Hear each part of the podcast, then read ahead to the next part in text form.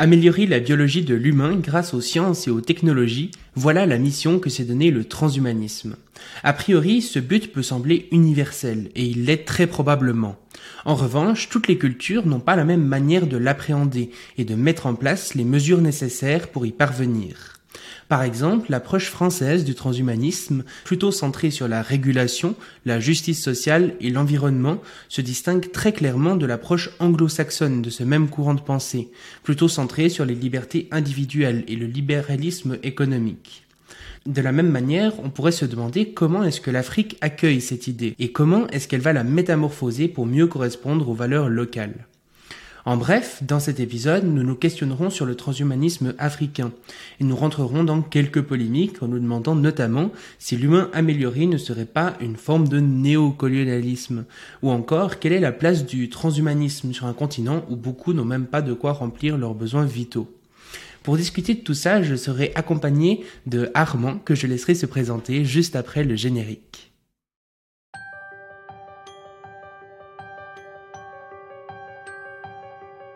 Bienvenue sur le Futurologue Podcast, le podcast pour comprendre les enjeux de demain.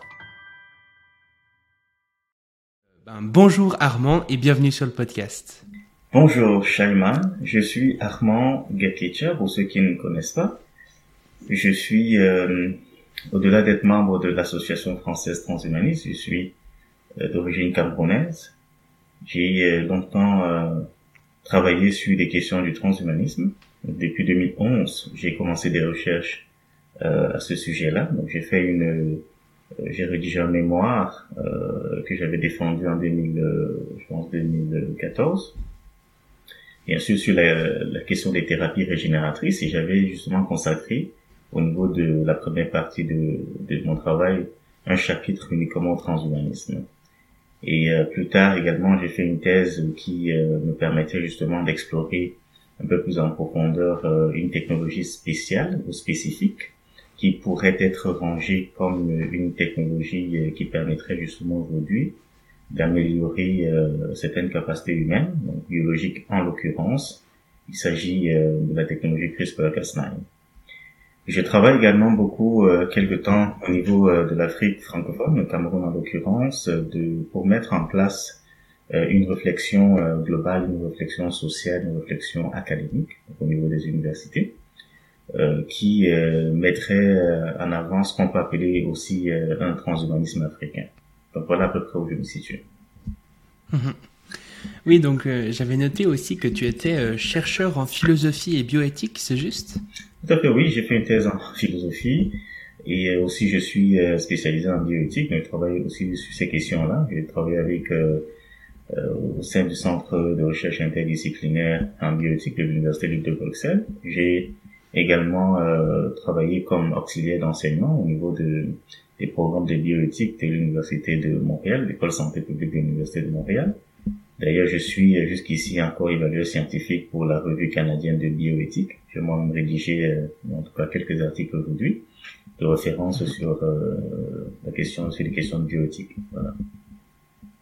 Est-ce que euh, peut-être pour les gens qui sauraient pas forcément ce que c'est, tu pourrais expliquer en quelques mots ce qu'est euh, la bioéthique? Alors la bioéthique globalement, c'est une réflexion, une réflexion critique euh, qui porte sur euh, le développement des technologies qui sont appliquées aujourd'hui à la, à la santé.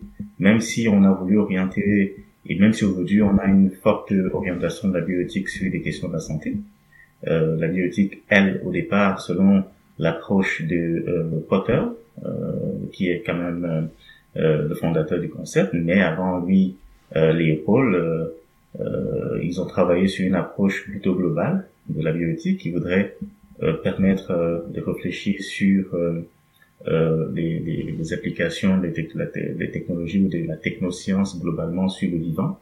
Et quand on entend vivant, on entend vivant dans son environnement euh, le plus immédiat. Donc c'est à peu près ça la bioéthique, c'est d'avoir une réflexion, c'est une recherche, c'est une discipline. Et euh, en tant que bioéthicien, on a le devoir quand même de clarifier les choses euh, auprès du public. On a aussi le devoir de prendre position quand même parfois devant des questions euh, qui nécessitent une réflexion éthique. Nous avons le devoir d'orienter euh, la société, orienter les chercheurs, donc les scientifiques, orienter également les politiques au niveau des, des, des, choix qui impliquent justement les êtres humains. Voilà. Mhm. Et puis, tu as aussi écrit un essai. Est-ce que tu pourrais nous en dire plus là-dessus? Alors j'avais écrit un essai, c'était sur, mais ça, ça date quand même hein, depuis 2015. C'était en fait euh, un rapport avec euh, les thérapies régénératrices que j'ai fait cette découverte magnifique. Il y avait aujourd'hui la possibilité euh, scientifique, donc à partir de certaines technologies, donc biotechnologie, était était possible grâce à certaines thérapies cellulaires de, de au niveau de l'être humain, même si ça avait déjà été testé au niveau de certains animaux, c'était possible de régénérer certaines cellules et de permettre et à permettre en tout cas de, de donner la, de redonner la santé ou bien de, de, permettre à des, des, personnes qui sont dans des, des, essais cliniques de bénéficier d'un certain nombre de thérapies euh, tout à fait originales, les thérapies cellulaires les thérapies pas des sociales. Bon, après, mm une position qui est assez claire, parce que j'estime que des, des euh, recherches pareilles doivent, doivent être encouragées et euh, tant qu'elle tant qu'elle s'oriente vers euh, des préoccupations liées à la santé, à la santé humaine en l'occurrence, je pense qu'il faudrait encourager. Bien sûr qu'en tant que bioéthicien, il faut toujours encadrer, mais je pense qu'il faut davantage encourager. Voilà. Mhm. Et puis euh, également, est-ce que tu pourrais nous en dire un peu plus sur l'univers start-up, etc. J'avais vu que tu as développé quelque chose en Afrique par rapport à ça, justement.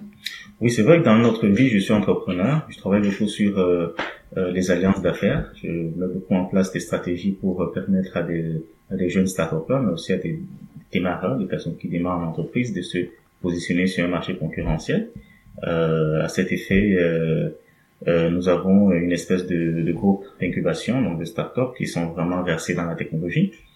J'ai d'ailleurs euh, participé récemment euh, c'est un championnat de robotique au Cameroun, c'est l'un des premiers championnats de robotique. Ça m'a beaucoup euh, enthousiasmé et je crois que j'ai donné une voix qui était claire. J'ai fait une, une, présentation qui était assez claire sur ce que nous devons au niveau de l'Afrique mettre en avant dans l'éducation, dans la formation. On doit se tourner vers ce type de recherche qui en, cas qui euh, implique l'intelligence artificielle et la robotique aussi.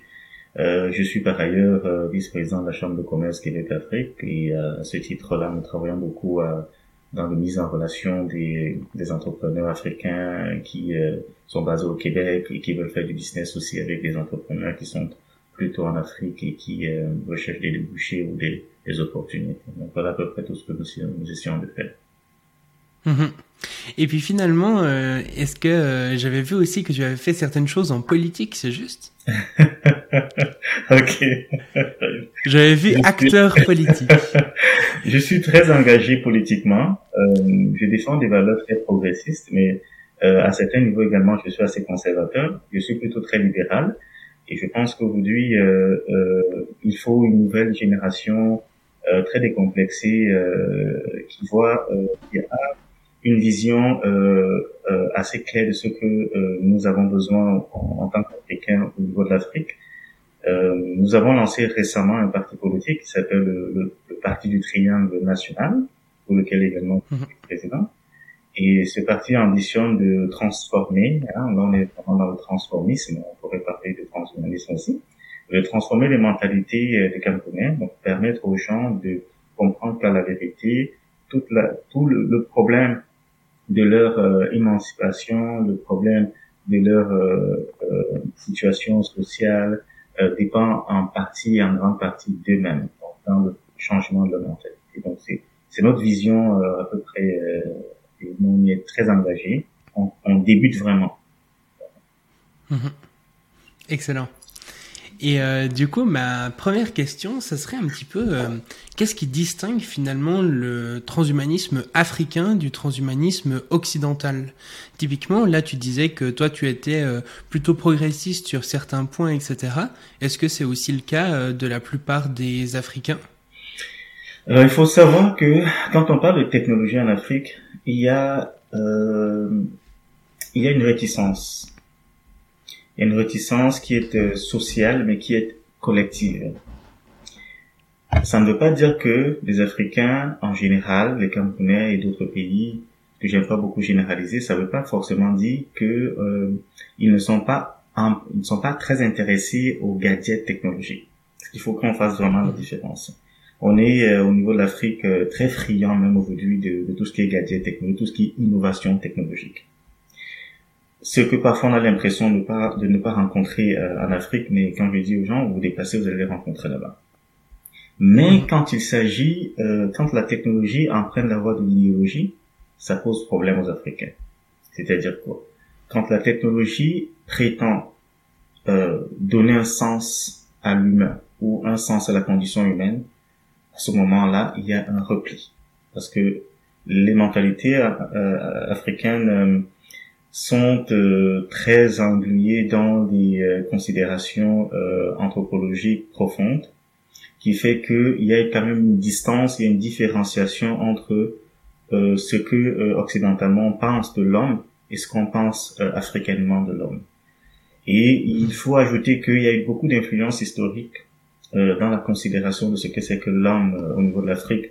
Ces influences ont été euh, celles de, de, du christianisme pour certains ou de, ou de l'islam pour d'autres. Donc de ce que on peut appeler des, des religions d'importation. Ce qui a quand même créé une, une grosse forte dose de réticence psychologique ou de contraintes psychologiques au niveau de, de, des Africains. Et euh, penser les technologies comme une forme d'idéologie, ça, euh, ça coince. C'est pourquoi le transhumanisme, perçu comme une idéologie qui accompagne les technologies, et les technologies qui visent à transformer, à améliorer, à augmenter, parfois à rectifier la condition humaine, ça pose un problème. Peut-être qu'on y mhm. encore. Donc, tu dirais que c'est principalement lié aux considérations religieuses? C'est en partie lié aux considérations religieuses. Il faut dire que la population africaine est quand même, sinon dit très majoritairement chrétienne et, et islam, donc et, et, et musulman, parce qu'il y a quand même ce partage-là entre le christianisme et, et l'islam.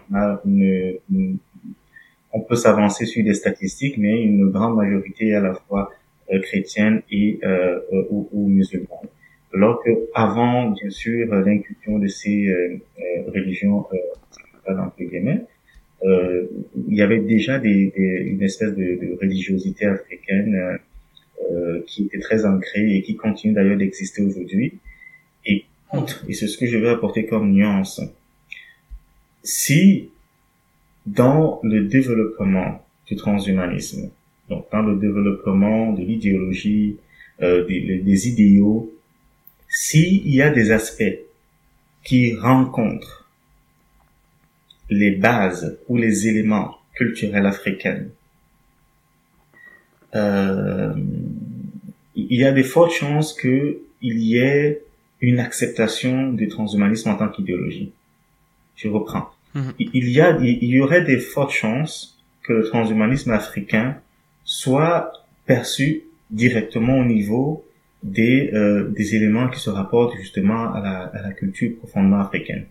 Mais si elle emprunte la voie, euh, si, si, par exemple, si, si les idéaux transhumanistes ne rencontrent pas, je vais reprendre des idéaux euh, de, de, la tradition africaine ou bien simplement de la religiosité africaine au sens profond du terme, il y a de fortes chances que ce soit pas une idéologie qui soit facilement euh, reçue si elle, mhm. le, si le transhumanisme en tant qu'idéologie rentre à partir des considérations euh, chrétiennes où il y a de fortes chances que ça ne soit pas très très bien reçu.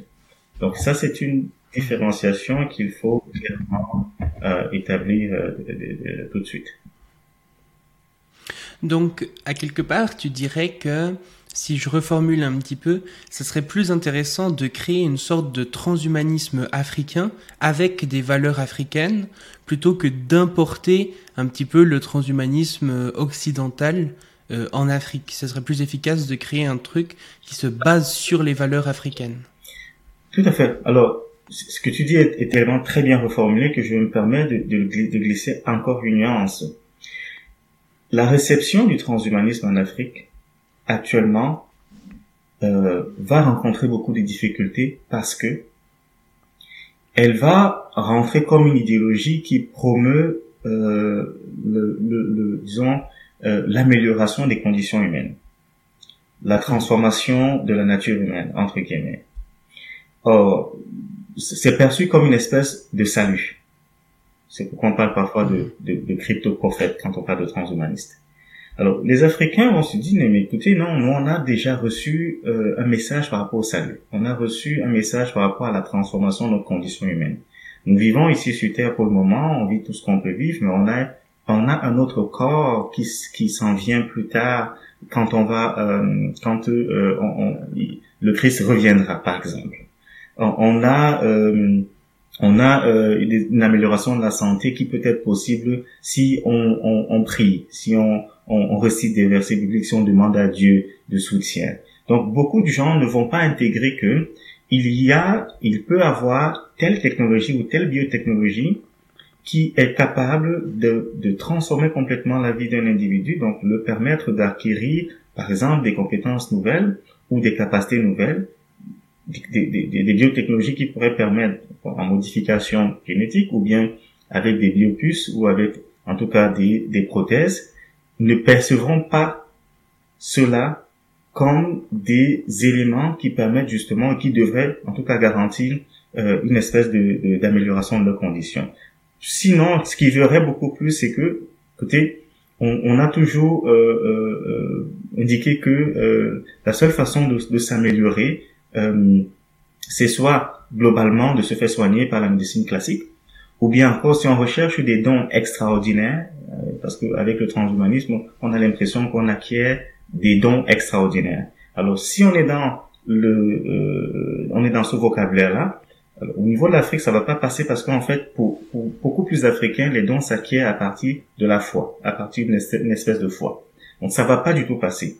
Par contre, si on, on, on, se, on, on fait une recherche approfondie et qu'on se rend compte qu'au niveau de la culture profonde africaine, il y a des éléments qui permettent, qui, ont, qui avaient déjà pris en compte les idées d'amélioration humaine.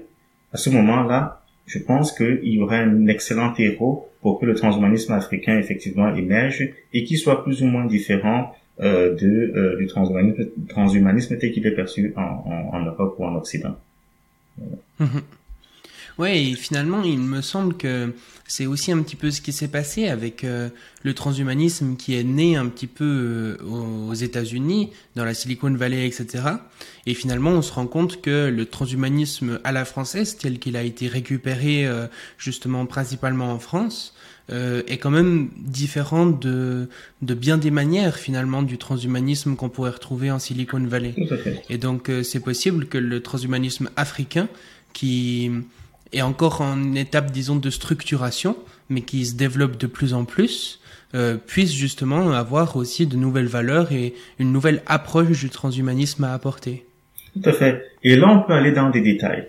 On peut prendre un premier détail pour essayer d'expliquer clairement quelle est l'image qu'on essaie de, de, quelle est la représentation qu'on essaie de donner. Si on prend un exemple, prenons un idéal qui est euh, lié euh, au transhumanisme, peut-être euh, on peut prendre, euh, disons, commençons peut-être par la longévité, le longévisme, mhm. la mortalité. Euh, au niveau de la culture africaine, quand on qu'on soit du, au Cameroun, qu'on soit au Nigeria, qu'on soit en Côte d'Ivoire, qu'on soit partout, en tout cas au niveau de la culture négro-africaine, la longévité est un élément culturel important.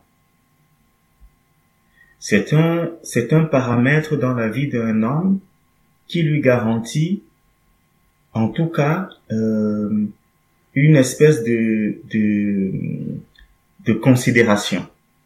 Plus mm. on aura atteint une forte durée de vie ou une grande durée de vie, mieux on est perçu comme quelqu'un d'important dans la société africaine. Cela veut dire que quand on a déjà une approche comme celle-là qui existe au niveau de la culture africaine, il va de soi que les technologies qui vont en tout cas euh, s'orienter vers euh, l'extension radicale de la vie vont sans doute être bien accueillies en Afrique. Parce que, parce que ça trouve un terreau qui est un terreau culturel, pour lequel non seulement il est culturel, il est cultuel et il est valoriel, donc il porte une valeur. C'est ce que j'essaie de, de, de, faire savoir. Quand on prend par exemple euh, euh, la cryogénisation. La cryogénisation, ça c'est ce qui est, ça, ça c'est un thème très important qui est très développé au niveau du, du transhumanisme états-unien. Il y a même aujourd'hui euh, beaucoup euh, des, des, chiffres montrent qu'aujourd'hui beaucoup euh, d'Américains se font cryogéniser en espérant demain avoir une technologie avancée qui leur permettrait de, de se réincarner dans, dans le corps qui a été conservé. Mais la conservation des corps est, rentre dans des aspects culturels et culturels africains, des, africains, des aspects. Par exemple, je prends, je, c'est la même chose au Congo, c'est la même chose au Bénin, c'est la même chose au Togo, c'est la même chose en Côte d'Ivoire, c'est la même chose au Sénégal. Au Cameroun, par exemple, il y a dans la, dans, dans, dans la culture de certains peuples que la conservation du corps, même si c'est pas le corps entièrement, est une obligation euh, euh pour les familles, pour les individus. C'est une obligation. Et quand vous remontez plus loin euh, avec euh, euh, l'Égypte pharaonique, vous voyez vous-même que à partir de la momification, on a, on a déjà, on est déjà dans l'idée de la cryogénisation. Alors beaucoup d'Africains revendiquent, en tout cas, se revendiquent ou revendiquent un héritage directement auprès de l'Égypte pharaonique. Donc voilà, une, une technique comme celle-là ne va pas forcément être contradictoire avec la perception euh, africaine et donc va sans doute trouver une réception auprès de la mentalité, auprès de la pensée africaine. Parce qu'il existe déjà dans, les, dans la, pensée euh, africaine, euh, il existe déjà justement des rudiments qui permettent de, de, de, de comprendre et d'accepter. Voilà à peu près ce que je mhm. voulais clarifier. Oui, donc euh, il y a comme ça des technologies effectivement liées au transhumanisme qui pourraient être assez bien acceptées, comme l'allongement de la durée de vie euh, en longtemps en bonne santé ou euh, la cryonie. Est-ce qu'il y aurait des technologies qui, au contraire, disons, seraient mal acceptées? Je pense notamment, par exemple, à tout ce qui peut être lié aux utérus artificiels ou ce genre de choses. Il me semble qu'en Afrique, euh, il y a un rapport très différent de celui qui est en Europe, par exemple, euh, pour tout ce qui est euh, procréation médicalement assistée ou même des, des femmes porteuses ou ce genre de choses. Est-ce que tu penses que, par exemple, les utérus artificiels ou la modification génétique ou ces choses, c'est des choses qui pourraient être bien accueillies ou non? Alors peut-être commençons par euh, l'utérus artificiel. L'utérus artificiel, pour moi, est un thème très important, euh, très développé par euh, les transhumanistes ou par le transhumanisme en général. Et je pense que c'est c'est une technologie qui, si elle est bien menée, va, elle va beaucoup bousculer les, euh, les a priori, surtout en Afrique. Pourquoi? Parce que, euh, voyez-vous, où vois-tu, euh, Shaiman, il y a de plus en plus en Afrique un problème de stérilité féminine et masculine. Je vais rester sur la stérilité féminine. Elle est multiforme. Elle peut être, euh, elle peut être due euh, à des, euh, à des complications euh, qui euh, émanent peut-être des, des, des, espèces d'intoxication environnementale, intoxication alimentaire, mais au niveau des habitudes même également. Euh, il y a beaucoup de, de, de transformations qui fait que plus de femmes aujourd'hui euh, en Afrique euh, ont des difficultés à concevoir. De l'autre côté, la conception et donc la maternité en Afrique est perçue comme quelque chose de très important, de fondamental. C'est même parfois le gage de la réussite d'une vie conjugale. Donc sans maternité, il y a parfois que des couples sont amenés à se séparer. Et la séparation d'un couple n'est pas que la séparation de deux individus, c'est la séparation de deux grandes familles. Ce qui crée des clivages, ce qui crée beaucoup de, euh, de tensions. Et, donc, il y a aussi plein de personnes, je pense, en tout cas, il y a sans doute, si on va vers ce type de technologie et que c'est vraiment bien encadré, je pense qu'il y a beaucoup qui vont faire recours à ce type de technologie-là pour en tout cas avoir la chance de procréer, donc d'avoir une maternité, donc de préserver non seulement son couple, mais sans doute de préserver également les liens interfamiliaux.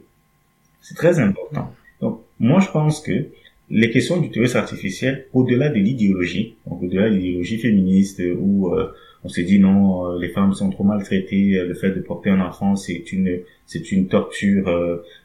ça, ce sont des, des, ce sont des aspects idéologiques qui vont qui s'accompagnent, qui sont très occidentalisés et qui s'accompagnent, hmm. qui accompagnent ce, ce type de, de technologie là. Et c'est ça qui va poser un problème à la réception de ce type de technologie en Afrique. Ce n'est pas la technologie en soi qui posera un problème, mais c'est les idéologies qui vont accompagner ça, qui fait que les gens au niveau de l'Afrique vont être réticents par rapport à ce type de technologie. Mais en soi, tant que, tant il est que la maternité, la procréation est quelque chose de fondamental culturellement pour les Africains, ils vont, dans tous les cas, à un moment, au moment, au moment venu, ils feront recours à toute forme de technologie qui leur permet, en tout cas, d'atteindre cet objectif-là. Donc, pour moi, Mhm. L'utérus artificiel est comme aussi un avenir de la procréation en Afrique. Mais la condition est que il ne faudrait pas que ça s'accompagne d'idéologie. Vous voyez, s'il y a trop d'idéologies qui sont autour, les gens ne vont pas comprendre la, la, valeur de telle technologie, mais vont plutôt en tout cas être réticents par rapport à ça. Alors, si on prend, euh, tu as indiqué euh, la question de la GPA, la gestation de protruit. La gestation de protruit ne pose pas de problème en Afrique. Là encore, c'est encore une question idéologique. Elle a été idéologisée en Occident avec euh, le, le, mariage pour tous. Ce qui, vous voyez, ça c'est deux problématiques. On met en avant le mariage pour tous, qui est une problématique sociale, qui, au niveau de l'Afrique ne passe pas. De l'autre côté, on met une technologie, la gestation pour autrui, qui en soit une technologie de soutien, d'appui, d'appoint. C'est une technologie pour moi positive parce que il y a des personnes au-delà de l'utérus artificiel, si on, on parvient pas à mettre la technologie en place, on peut justement aller faire recours à des personnes qui peuvent porter une grossesse.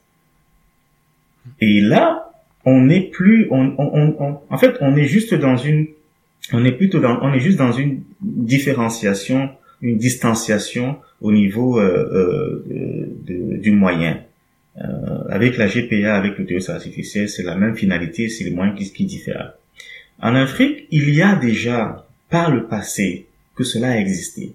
La gestation pour n'est pas quelque chose de nouveau.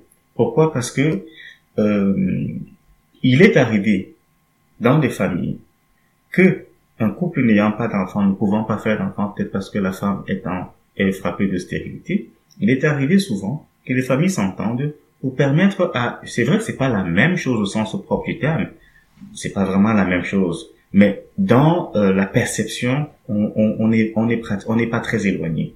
Il est arrivé que certaines familles proposent, euh, par exemple, la sœur cadette qui va donc jouer le rôle de mère porteuse. Mais là, c'est vrai que c'est différent parce que ça ne, ça ne, ça ne rentre pas dans le, dans le processus de la, de, de fécondation euh, in vitro, par exemple. Là, c'est vraiment un acte sexuel entre l'homme et la sœur cadette par exemple qui va donc en tout cas euh, qui va donc euh, qui vont s'accoupler pour pouvoir donner un enfant qui cet enfant là lui simplement va être euh, allaité euh, matiné euh, euh materné par par, par, voilà par la sœur qui était dans l'épouse de, de, de, monsieur donc ce sont des ce sont des pratiques qui existent qui ont toujours existé peut-être aujourd'hui avec la modernisation ou la modernité c'est, on n'entend plus beaucoup, c'est plus bien, c'est plus bien accepté. Mais la gestation pour n'est pas fondamentalement quelque chose qui est très éloigné de, euh, de, de, voilà, de la culture africaine. Mhm. Super intéressant. Ouais, de, de tout ça, je retiens en tout cas que c'est important, je pense, que justement le transhumanisme africain euh, puisse euh, peut-être reprendre les technologies, mais euh, poser leur propre idéologie dessus. Que justement, c'est que l'Europe ou l'Occident de manière générale euh, ne viennent pas imposer justement l'idéologie qui irait avec ça parce que ça créerait juste de la réactance euh, alors que c'est beaucoup plus intéressant justement comme tu le dis que les gens puissent s'approprier ces technologies à travers leur idéologie pour pas non plus que ça soit perçu un peu comme une forme tu vois de néocolonialisme on pourrait dire presque. Tout à fait. Donc pour se résumer simplement le transhumanisme africain il va il va se nourrir de l'idéologie africaine. Il va se nourrir de la culture africaine. Il va se nourrir de la pensée africaine. Il va se nourrir de l'anthropologie africaine. Si le transhumanisme tel qu'il se déploie en, en Occident vient avec son lot d'idéologie, il y a des fortes chances que cela n'entre pas. Cela, en tout cas, n'entre pas et ne prospère pas au niveau de l'Afrique. Parce que, comme j'ai expliqué en amont, il y a déjà des pesanteurs, il y a déjà des, euh, euh, euh, il y a déjà des facteurs euh, limitants négatifs tels que l'importation de certaines religions, la religion chrétienne, la religion musulmane, qui ont créé au niveau de la psychologie euh, sociale collective africaine une espèce de réticence par, par rapport à un certain nombre de d'innovations de, euh, ou de développement. Voilà. Et euh, d'ailleurs, par rapport euh, justement à cette euh, vision africaine du transhumaniste, j'avais vu que tu avais publié un article sur un mythe africain qui est le Mvet, mm. et je trouvais ça très intéressant justement de voir finalement que un mythe, disons, ancestral pouvait porter des idées transhumanistes en Afrique. Est-ce que tu pourrais justement développer qu'est-ce que le Mvet pour ceux qui connaissent pas du tout et puis, euh, pourquoi c'est intéressant par rapport à notre discussion Alors, le, le c'est c'est euh, c'est un élément de la culture, mais c'est aussi un élément culturel qu'on retrouve chez des peuples qui vivent euh, au sud, au centre du Cameroun, qui vivent également euh, au Gabon et en Guinée équatoriale. Donc c'est vraiment un peuple qui s'appelle le peuple étant, Fang-Beti. Et euh, le Vet, c'est une épopée. C'est un récit imaginaire, mais qui a euh, qui a la particularité de retracer en fait une espèce d'histoire existentielle d'un peuple. Donc dans l'épopée d'une Vette, il y a euh, il y a une séquence, il y a un moment qui est très pertinent. Et c'est ce moment-là que j'ai voulu ressortir, recentrer, pour indiquer qu'ici, il y a les éléments, il y a une idée d'une espèce de, d'une espèce de transhumanisme profondément africain. C'est l'histoire donc de deux peuples, disons de, de, de deux communautés d'un même peuple. Et d'un, d'un côté, euh, une communauté au nord, d'un autre côté, une communauté au sud la communauté nordique avait développé des, euh, des capacités euh, extraordinaires pour euh, euh aller en guerre. C'était c'était reconnu comme vraiment un peuple guerrier. Et dans le récit, on lit très euh, clairement que il y en avait certains de ces guerriers-là qui étaient en fait transmués, qui avaient qui était euh, euh, par une espèce d'alliage à la fois euh, euh, corporel, charnel et matériel, donc métallique. Ce qui nous rapproche quand même un peu de tout ce qu'on a voulu comme prothèse d'augmentation des capacités physiques. Donc cette épopée-là, qui raconte cette histoire-là, et qui montre effectivement que grâce à une technologie qui, qui permettait à ces guerriers-là de se transmuer, d'avoir euh, la capacité de s'allier à un métal ou, au métallique pour avoir justement une capacité de résistance par rapport à leur action guerrière. Cela m'a fait rapprocher rapidement justement aussi au récit de science-fiction parce qu'il faut que ça soit clair. Le transhumanisme occidental s'inspire ou s'est inspiré, en tout cas comme pour source aussi la science-fiction. Et quand on parle de science-fiction, on voit tout ce type de films-là, Robocop et consorts, où on voit effectivement cette image-là, euh, cette représentation d'un homme mi-chair, mais également mi-métallique, mi-robot. Et c'est cette, c'est la science-fiction qui a plus ou moins inspiré les prothèses bioniques. C'est donc en découvrant cela au niveau du bête que je réalise que il existe bien cette appréhension, cette approche-là, qui ferait que euh, au niveau de l'Afrique, on avait déjà euh, euh, une idée que l'être humain soit capable d'être allié à autre chose que le biologique, à autre chose que la chair. Et, et, ça me conforte dans l'hypothèse que l'être humain est totalement, ou la nature humaine est tout autre chose qu'on a dit, que ce qu'on a jusqu'ici, en tout cas, découvert. Et que l'être, la, nature humaine peut ce que nous ne savons peut-être pas encore jusqu'ici. J'en suis convaincu. Donc ça, après ça, euh, le VET, pour moi, le VET, c'est parce que parce que c'est quelque chose d'important au niveau de la culture de, de, de, de, de certains peuples en Afrique. Euh, j'ai rapproché, j'ai voulu rapprocher ça à la science-fiction, qui est quand même l'une des sources importantes aussi du transhumanisme, en indiquant que les, les, les épopées comme celle-là, qui sont des épopées aussi mythologiques euh, ou mythiques plutôt, euh, pourraient également être considérées comme des outils, comme des sources qui permettent en tout cas de définir, de structurer euh, une idéologie qui accompagnerait cette fois-ci un transhumanisme africain. Voilà. Mhm. Et euh, est-ce que dans le MVET, justement, ce, cette forme de transhumanisme est présentée comme étant plutôt euh, positive ou négative? Parce que, tu vois, dans ce que tu me dis, le, par exemple, la science-fiction en Occident, euh, c'est vrai qu'il y a souvent du transhumanisme, mais ce transhumanisme est souvent vu un petit peu comme... Euh, ah bah le méchant du film, c'est souvent celui qui veut euh, vivre jusqu'à la fin et ne pas mourir, qui accepte pas la mort. Cette personne, c'est souvent le méchant à quelque part. Tu vois, donc on a des éléments qui nous poussent vers le transhumanisme, mais en même temps on nous dit c'est pas très sympa. Est-ce que dans le MVET c'est la même chose C'est plutôt. Ou c'est présenté positivement c'est plutôt différent.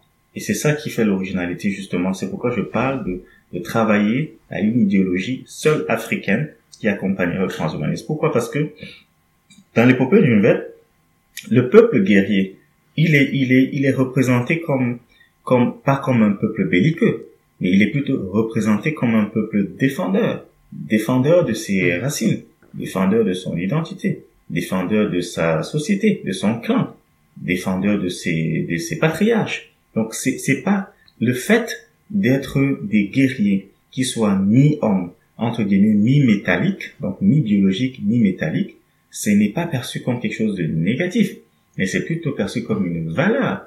Et dans le VET, il est dit que il n'y a que ce peuple-là qui détenait justement le secret de cette transmutation-là, de cette transformation-là.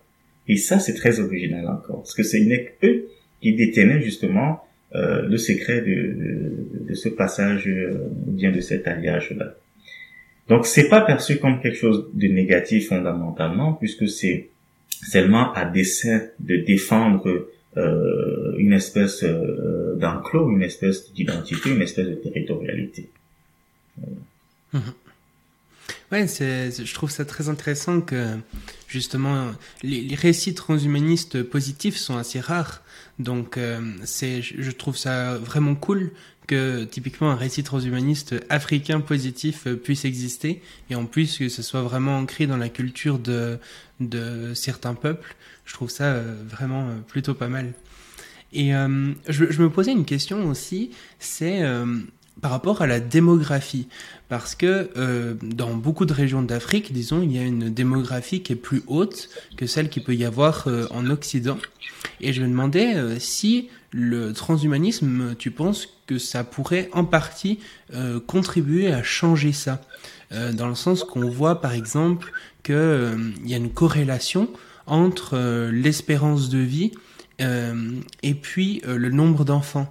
Donc, par exemple, est-ce que augmenter radicalement la durée de vie de certaines personnes en Afrique pourrait contribuer à diminuer la diminuer la démographie en Afrique ou qu'est-ce que tu penses de ça? Est-ce que le transhumanisme pourrait influencer la démographie? De manière générale, le fait que les gens vi vivent plus longtemps ou le fait que les gens ont l'idée qu'ils sont capables de vivre plus longtemps leur permet également ou leur donne également d'être, euh, de n'être pas très pressé sur la manière dont ils veulent euh, se lancer dans la maternité. Je veux dire quoi? Je veux dire par exemple que si, un certain moment, on réalise que, ou une femme réalise que, à 40 ans, elle ne sera pas ménopausée. À 45 ans, elle n'aura pas de complications qui lui permettent d'avoir des enfants. Moi, je parie que beaucoup de femmes en Afrique vont attendre à peu près cet âge-là, 40-45 ans, pour pouvoir, si elles si, pour pouvoir faire un enfant. Si, par exemple, euh, il y a des technologies qui permettent de les maintenir davantage euh, assez, assez fraîches, assez bien portantes, plutôt jeunes, donc des, te des technologies juvénilisante.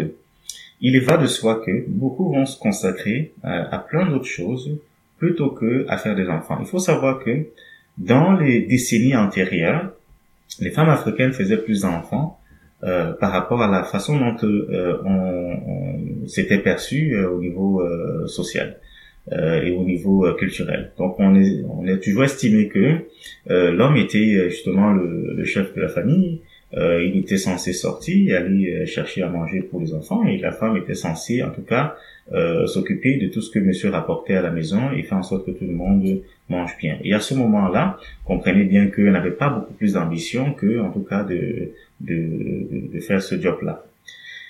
Aujourd'hui, les choses ont beaucoup changé. Les, au niveau de l'Afrique, c'est la même chose. Les femmes, euh, comme les hommes, vont travailler. Chacun cherche sa vitesse et, et euh, donc il y en a quand même qui, en certains moments, euh, ont besoin de repousser en tout cas leur maternité, bien que euh, ce soit très difficile. Donc s'il y a des technologies qui garantissent que à un certain moment, on est capable de le faire, toujours des enfants. Par exemple, on peut, si on est, si on il y a des technologies qui permettent de bien conserver les ovocytes et que ces ovocytes-là puissent être demain réutilisés pour faire des enfants à partir euh, de, de, de, de fécondation médicalement assistée, donc des FIV, beaucoup vont également se tourner vers ces approches-là.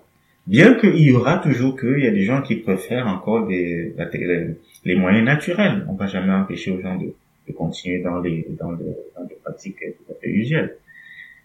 Euh, Est-ce que le fait que les gens vivraient un peu plus longtemps va empêcher qu'ils aient des enfants au niveau de l'Afrique? Je vous explique au départ, et si je dis euh, autre chose, ce serait contradictoire. Euh, l'enfant est quelque chose qui est très important. C'est une, pas une chose, mais je veux dire, l'enfant est une euh, est une euh, est une présence, est un élément qui est fondamental dans la vie de, de, des Africains.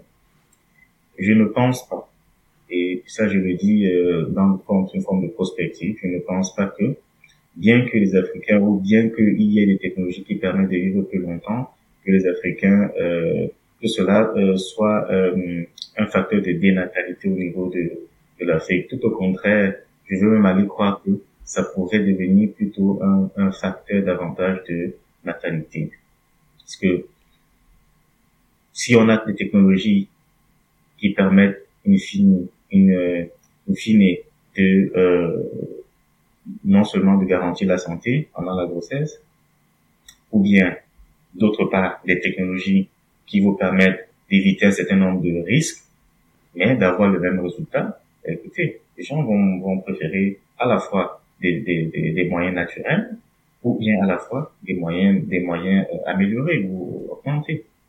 Donc je suis très très, euh, je ne pense pas. Par contre, en Occident, oui, la durée, l'extension de la durée de vie est un facteur de dénatalité, va être un facteur de, dénatalité à ne pas euh, négliger.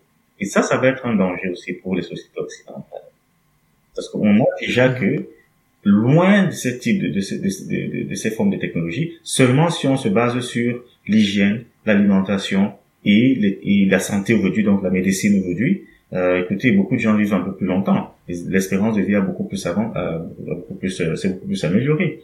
Et d'autre part, il y a, y a pas eu beaucoup plus d'enfants. Donc il y a plutôt une dénatalité, que ce soit au Canada, que ce soit en France, que ce soit en Angleterre, que ce soit en Allemagne. Euh, vous, vous le constatez. Euh, c'est déjà d'abord une politique aussi. Et c'est une politique qui s'enracine dans une culture. En Afrique, il y a une culture de l'enfant et il y a une politique qui accompagne ça. Par exemple, euh, l'avortement est quelque chose qui est parfois puni dans certains pays. Au Cameroun, c'est puni. C'est-à-dire qu'aucun médecin ne peut se prévaloir de faire avorter quelqu'un volontairement. C'est puni. Donc ça dépend aussi des politiques. Donc au niveau de, l'Europe, la majorité, la plupart des pays ont, ont légalisé euh, euh, l'IVG, qui n'est pas le cas. Donc au niveau des politiques, ça c'est il il faut aller chercher des euh, euh, il faut aller chercher des euh, euh, des nuances. Au niveau culturel il faut aller chercher des nuances. Je pense pas que les choses vont être les mêmes. Mhm. Et euh, pourquoi tu dis justement, par exemple, que le fait d'étendre radicalement la durée de vie, ça pourrait être un facteur de dénatalité en Europe plus qu'en Afrique? Parce que disons que ça peut sembler un peu contradictoire pour des gens qui connaîtraient pas forcément le domaine, qui se disent ah ben en fait on va juste vivre plus longtemps et faire les mêmes enfants, donc il y aura juste plus de personnes, alors que c'est pas forcément le cas. Déjà, j'ai la chance d'avoir et de vivre dans euh, l'environnement occidental et de côtoyer justement la culture occidentale. Il y a de plus en plus, il y a une culture du, du soi et du moi. Il y a une culture de, quand dis du soi et du moi, c'est, c'est vraiment, je dire une culture du soi et du toi. Donc il y a une culture de, de, de moi, moi, euh, moi et ma compagne. Et moi et ma compagne, une culture de profitons d'abord de notre euh, belle jeunesse, de notre, notre belle vie les enfants viendront euh, après. Donc il y a il y a il y a une espèce et même au niveau de l'organisation politique, de l'organisation sociale. Quand vous prenez un pays comme la Belgique, vous savez, lorsque vous êtes, lorsque vous avez l'idée que en faisant un enfant avec une femme, et que demain, par exemple, c'est votre compagne, vous vous êtes marié, mais vous êtes appelé à vous séparer, et que toute votre vie, vous allez être tenu de payer une allocation à la femme parce que vous avez fait un enfant, ah, beaucoup d'hommes vont pas, vont réfléchir par deux fois et par deux tours avant de se lancer. Vous voyez que la politique du système social occidental fait que il y a déjà une pesanteur, il y a déjà euh, une réticence. Les gens ou les gens se mettent difficilement, se mettent en couple pour profiter euh, mutuellement de, l'un de l'autre. Mais quand il s'agit de faire un enfant, ça implique des conditions. Et il faut réfléchir par deux fois. Ça fait que si les gens sont appelés à vivre plus longtemps, grâce à tout ce qu'il y aura comme technologie, bah, ils vont se dire, en, en primo, j'ai plus de temps pour profiter de ma vie. Donc j'ai plus de temps pour profiter de toi également. Ils vont avoir la tendance de repousser justement le, le, moment où l'enfant peut venir. Ils auront tendance à repousser. Et en repoussant, vous allez vous rendre compte qu'il y aura une espèce de dénatalité qui va s'installer. On aura des, des parents des, ou des, des couples qui pourraient décider de faire des enfants à 50 ans, sachant que 50 ans pourrait correspondre à 20 ans. Donc vous êtes de 50 ans, mais vous faites justement 20 ans. Euh, voyez-vous que entre 20 ans et 50 ans, donc on a à peu près 30 ans, si vous faisiez des enfants à 20 ans et que vous décidez de les faire maintenant à 30 ans, il y a 30, à 50 ans, il y a 30 ans de dénatalité. En tout cas, il y a 30 ans d'absence de natalité. Peut-être pas de dénatalité, mais il y a 30 ans d'anatalité. Et ces 30 ans d'anatalité-là, vous pouvez imaginer qu'est-ce que ça peut représenter du point de vue de la démographie. Donc moi je crois que euh, je pense à ça parce que il y a des facteurs qui sont internes à l'organisation sociale occidentale, au système social occidental qui fait que les gens vont beaucoup plus chercher à profiter de la meilleure qualité de vie, la meilleure qualité de la durée de vie, plutôt que de se dire que, bah écoute, maintenant comme on peut, comme on peut vivre plus longtemps, euh, faisons quand même des enfants, faisons quand même plusieurs enfants. Moi, je pense pas que ça va être euh, c'est ce que je pense, hein, c'est un avis, euh, il ne repose pas sur une, statistique particulière, mais c'est une prévision, c'est ce que j'observe dans, dans, à partir de mon expérience, euh, de mon vécu en Occident.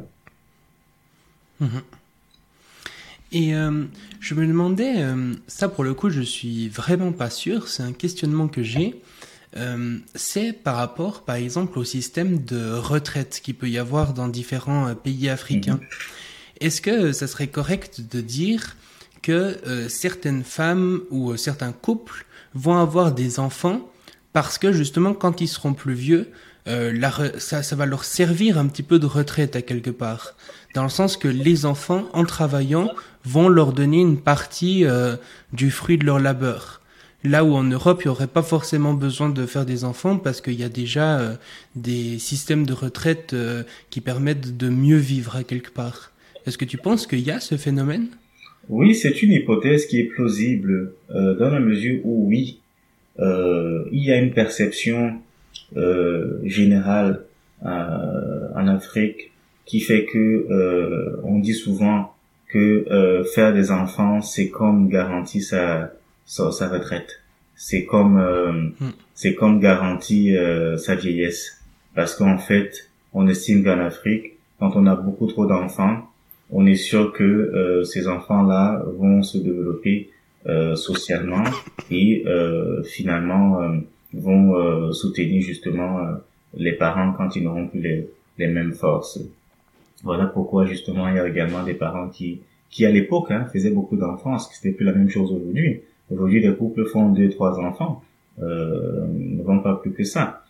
Euh, à l'époque les, les couples faisaient 7, 8, 10 enfants, mais c'est plus la même chose aujourd'hui.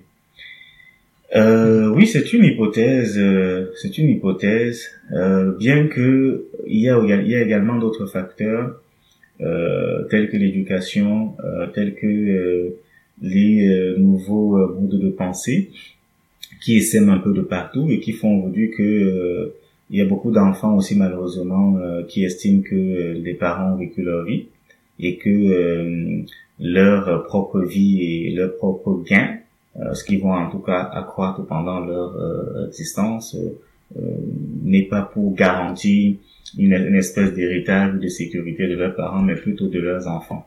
Bon, ça, c'est aussi une autre tendance qu'on observe aujourd'hui.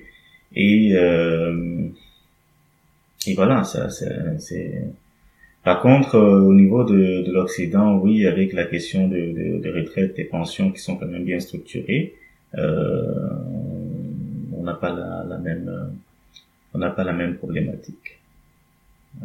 Mhm. Pas la même problématique. Et il y a, il y a une, euh, un reproche qu'on fait souvent au transhumanisme, euh, c'est que le transhumanisme finalement, ça serait quelque chose de pas si pressant que ça. Tu vois que c'est pas si important de mettre ça en place euh, tout de suite. Que par exemple, il y a encore euh, des gens qui n'ont pas à manger, pas à boire. Donc, euh, est-ce que ça serait pas plus important de s'occuper de ça, de leur apporter de l'éducation, etc., plutôt que le transhumanisme? Et j'imagine que ça doit être quelque chose d'encore plus, euh, enfin une critique qui doit être encore plus grande du coup en Afrique, où il y a encore des conditions, disons, matérielles de vie qui sont moins grandes qu'en Occident.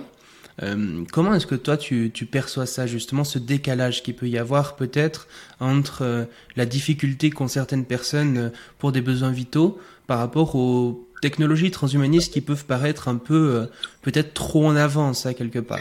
Mais ça ne paraît pas seulement trop en avance, les technologies transhumanistes sont trop en avance. Elles sont en avance par rapport euh, à la réalité africaine. Parce qu'il faut pas, il faut pas, il faut pas, faut pas se perdre. Euh, L'Afrique n'est pas au même niveau technologique que les autres pays et les autres continents. On a un retard technologique avéré. Mais ce qui est bien dans la science et dans la technologie, c'est qu'en la vérité, euh, plus les technologies, plus la science évolue, plus les technologies évoluent, on ne recommence pas.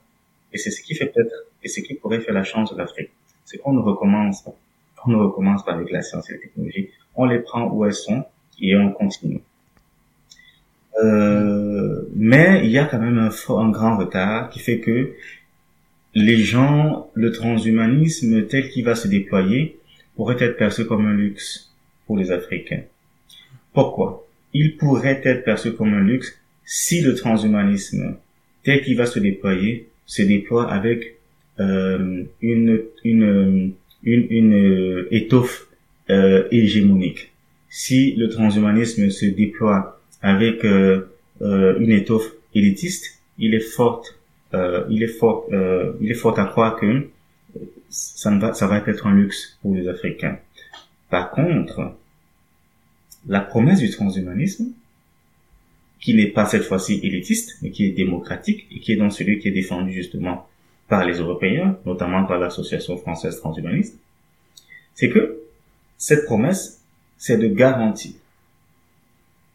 là où aujourd'hui il y a des absences, là où aujourd'hui il y a des pénuries, là où il y a des manques, c'est de garantir en tout cas de combler ces absences, ces pénuries, ces manques. C'est ça le modèle social du transhumanisme, tel qu'il veut être en tout cas implémenté version européenne. Ce modèle-là Est-ce qu'il va être accepté en Afrique? A priori, oui. Pourquoi? Parce que justement, tel que tu l'as dit, il y a encore des forts besoins. Prenons des exemples encore pour étayer nos propos. Prenons une technologie, par exemple, euh, euh, prenons une technologie, prenons par exemple les technologies, euh, euh les biotechnologies, les, les, technologies bioniques, une technologie qui permet des prothèses bioniques, des prothèses que ce soit euh, auditives, des prothèses que ce soit euh, physiques, donc pour des, des, des membres, ou d'autres types de prothèses en tout cas qui permettent de rétablir une fonction corporelle. De pareilles prothèses, de pareilles technologies d'augmentation, si elles rencontrent une couche sociale qui est dans le besoin, cette couche sociale au niveau de l'Afrique va l'adapter, va l'adopter. Parce qu'il y a un besoin. Quand je le dis, je veux insinuer que au niveau de l'Afrique, il y a souvent les, les, handicaps ne viennent pas seulement à la naissance à cause des absences ou de l'absence de vaccins ou, ou de l'absence de suivi au niveau des politiques de vaccins. Mais les handicaps viennent aussi beaucoup à cause des accidents. Les accidents, pourquoi il y en a? Il y a des accidents au travail parce que beaucoup d'entreprises ne mettent pas en place des mesures de protection des travailleurs. A beaucoup de négligence. les accidents viennent de quoi? De, la, de, de ce qu'on consomme. Beaucoup trop de produits entrent en Afrique ne sont pas véritablement contrôlés comme ceux qui rentrent en Europe ou ceux qui rentrent au Canada ou en Amérique, aux États-Unis ou en Chine. Beaucoup de produits rentrent trop en Afrique sans vraiment contrôle. Et ces produits-là, parfois, pour les, les, les, les femmes allaitantes peuvent avoir des complications, peuvent en tout cas créer des, des, au niveau euh, cas des enfants qui vont naître ou des embryons. Il y a des accidents de route. L'Afrique a encore un problème, c'est qu'il n'y a pas beaucoup d'infrastructures routières. Vous voyez des autoroutes comme on les a aux États-Unis. Vous les rencontrer à Douala, Yaoundé, allez rencontrer des autoroutes qui sont pas d'autoroutes. C'est pas vraiment, on ne peut pas, ce sont des pistes, en fait. Ce qui expose des risques d'accident. Donc, vous allez vous rendre compte que, ou tu te rendras compte que, il y a beaucoup, beaucoup trop de gens qui vont, d'une manière ou d'une autre, être amputés. Ils sont parfois aussi amputés parce que, au niveau du plateau technique, des hôpitaux, il manque parfois des compétences, il manque parfois un bon plateau technique. Généralement, quand vous arrivez dans nos hôpitaux et que vous avez un accident, si par exemple vous avez une cheville broyée, alors, dans, dans, dans, dans 75% des cas, on ne va pas aller chercher loin pour trouver une possibilité de, de, de soigner votre fracture et tout ça. On va sans doute, par la facilité, proposer une coupure, une, une, euh, euh, comment dire, une, euh, on va vous amputer une amputation. Ce qui fait que beaucoup de gens se retrouvent euh, handicapés parce qu'ils ont été amputés. Alors, si on a des technologies qui permettent donc des prothèses et que ces prothèses-là sont à un coût qui rencontre justement le besoin de ces personnes-là, ça va de soi que les gens vont acquérir. Et si on a des prothèses qui qui, qui coûte plus cher que un simple traitement de paludisme. Euh, comprenez que les gens vont préférer acheter des médicaments pour le paludisme plutôt que d'acheter euh, une prothèse, euh, un implant cochléaire ou bien, je ne sais pas, une prothèse euh, cardiaque ou bien une prothèse pour, pour les gens. Voilà, c'est à peu près ça. Hmm. Hmm.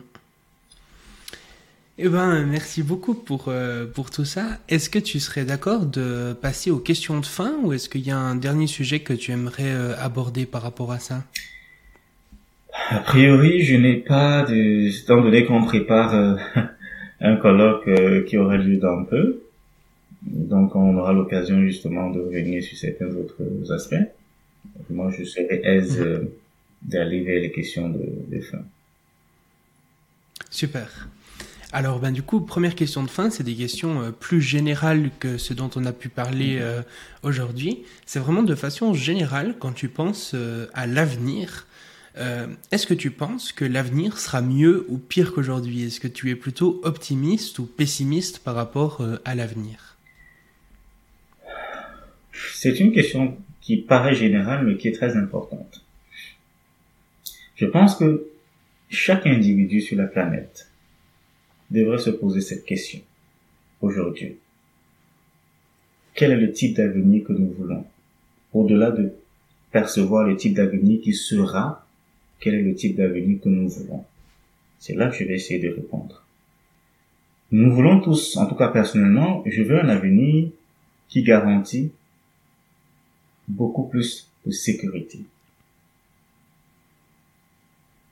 J'aimerais un avenir qui garantit beaucoup plus de liberté. Je ne parle pas de libertinage. Je parle de liberté. Je regarde un avenir qui garantit aussi beaucoup plus. Quand j'ai parlé de sécurité, je voulais parler de paix. Mais ce que j'observe aujourd'hui me confond dans une espèce de pessimisme. J'ai peur que nous avons beaucoup bataillé pour gagner nos libertés, que les décennies à venir risqueraient de nous confondre dans les joies que nous avions quand nous gagnions nos libertés. Subtilement, nous allons perdre des libertés. Subtilement, on va nous arracher des libertés. Mon optimisme est que les citoyens du monde commencent à réaliser quel est justement le rôle qu'ils doivent jouer pour le type d'avenir qu'ils doivent construire? Ce n'est pas d'autres personnes qui vont construire nos avenirs. Il y aura des avenirs, il n'y aura pas un seul avenir. Et ces avenirs-là, il faudrait que les citoyens s'impliquent pour les construire. Sinon, il y a de fortes chances que les gens soient déçus. Il y a beaucoup trop de promesses. Le transhumanisme est une promesse. C'est une promesse de croissance. C'est une promesse de liberté. C'est une promesse de salut, entre guillemets, au sens euh, biblique du terme. Mais il y a beaucoup trop de risques aussi si les individus ne prennent pas leurs propres responsabilités. C'est ce que je voulais dire à ce propos. Mhm. Et euh, justement, quand tu parles euh, du futur, si tu devais t'imaginer un futur idyllique, un futur idéal, une utopie, concrètement, elle ressemblerait à quoi? Moi, je rêve d'un futur où euh, il n'y a plus de barrières je rêve d'un futur où il n'y a plus de différences. Je rêve d'un futur où, à la vérité, euh, je n'ai pas l'impression que moi, qui se retrouve en Chine ou au Cambodge ou en Inde ou au Canada ou en France ou au Kenya ou en Afrique du Sud ou au Cameroun ou au Maroc ou en Égypte. J'ai le sentiment d'être chez moi. Je travaille, je vois un futur où la terre n'appartient plus à personne, où il n'y a plus l'expression étranger n'existe plus. L'expression étranger. Non, c'est un étranger. Non, vous êtes des étrangers. Je vois un futur où ça n'existe plus, cette expression-là. Je vois des citoyens du monde, des citoyens de la terre. Je vois des personnes, je vois des êtres humains. Je vois également de l'abondance. Je vois de l'abondance. Je ne vois pas un contrôle absolu. Je ne vois pas un contrôle absolu. Je vois un monde où les gens ont appris eux-mêmes à savoir ce qui est bien.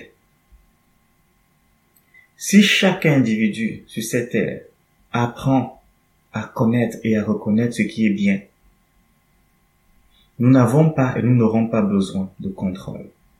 Nous n'aurons pas besoin de discipline. Nous n'aurons pas besoin de système pour régulariser, pour discipliner les gens, pour euh, orienter les gens, pour caser les gens. Un individu qui connaît ce que c'est que le bien, écoutez, rencontre l'autre. Et avec l'autre, en fait, ce qu'il forme, la vérité, ce n'est qu'une communauté de bien. Il n'y a plus de différence. C'est ce type de, de monde-là que je vois. Je vois ce monde-là qui soit unifié, qui soit un monde unique, qui soit en fait un système monde, mais dans lequel les gens ont acquis, les gens ont compris, les gens reconnaissent, les gens pratiquent la vertu le bien. Parce que si vous comprenez ça, vous reconnaissez, vous vous adaptez, vous vivez de la vertu et du bien, sincèrement, comme je l'ai dit, on n'a pas besoin d'un gouvernement mondial qui contrôlerait tout le monde. On n'a pas besoin de gouvernement même. On n'aura plus besoin de ça. Les règles vont s'établir en tout cas par le simple fait des principes de la vertu et du bien. Bon, je veux pas dire que euh, il n'y aura plus de société, qu'il n'y aura plus de règles. Je veux simplement, quand je parle, il n'y aura plus de gouvernement. Je veux dire qu'en fait, il n'y a plus cette espèce euh, de d'épée de, de, Damoclès qu'on a l'impression qu'ils planent toujours sur des individus pour lesquels parfois on décide à leur place. Mm. C'est en ce sens que je parle de gouvernement. Mm-hmm. Mais si ce que je dois dire, la seule chose, c'est ce qu'il faut retenir par rapport au type de monde, au futur que je recherche, que je veux, c'est un futur où la notion d'étranger aura disparu. Voilà. Excellent. Euh, écoute, euh, pour la dernière question, j'aimerais te demander si tu étais sur une grande scène comme ça, sur et que tu avais l'humanité entière face à toi. Toute l'humanité était là pour t'écouter. Toi, fait un micro dans la mhm. main et tu devais leur faire un discours de deux minutes. Qu'est-ce que tu pourrais leur dire euh, Mais ce serait difficile parce que ce n'est pas le cas. Euh, mais le message le plus profond que je porte en moi et que j'aimerais que chaque être humain prenne la peine un moment de méditer à ce sujet c'est le message de l'amour. J'ai parlé précédemment des vertus et des biens. Nous sommes aujourd'hui dans un, on est comme engagé dans une espèce de spirale de labyrinthe où l'amour disparaît progressivement de notre façon d'exister. L'amour au sens oblatif du terme n'existe plus. Si les gens peuvent méditer au sens de l'amour oblatif, il n'y a pas d'amour désintéressé, je suis d'accord.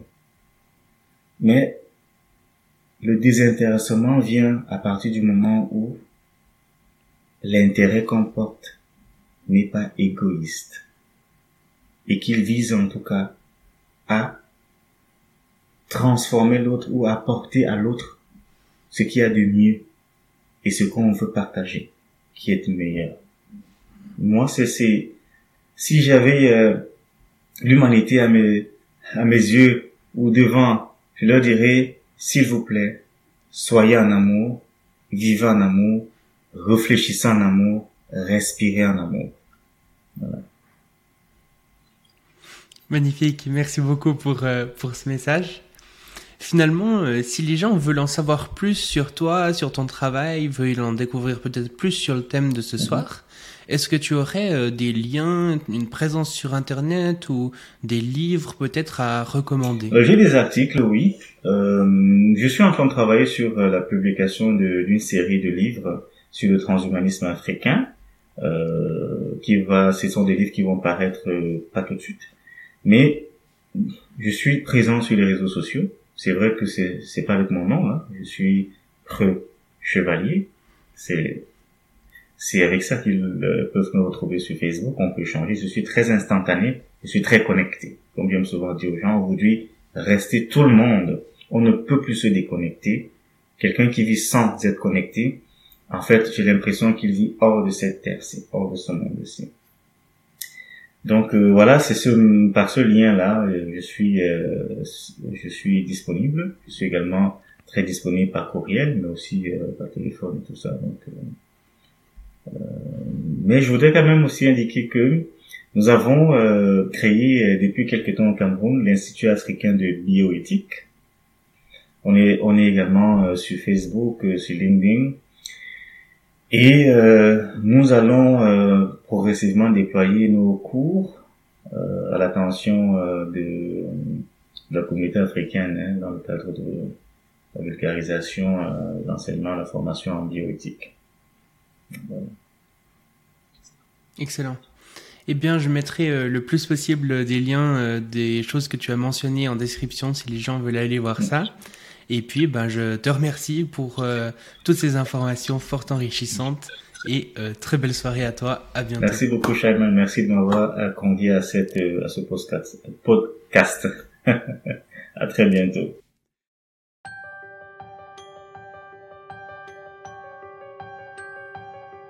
Merci d'avoir écouté le Futurologue Podcast, le podcast pour comprendre les enjeux de demain.